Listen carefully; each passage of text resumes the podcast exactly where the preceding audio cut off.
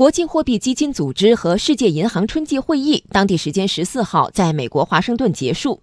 会议主要探讨世界经济增长韧性，与会各方期待中国经济继续成为推动世界经济增长的重要引擎。国际货币基金组织在最新报告中，将中国今年中国经济增长预期上调零点一个百分点到百分之六点三，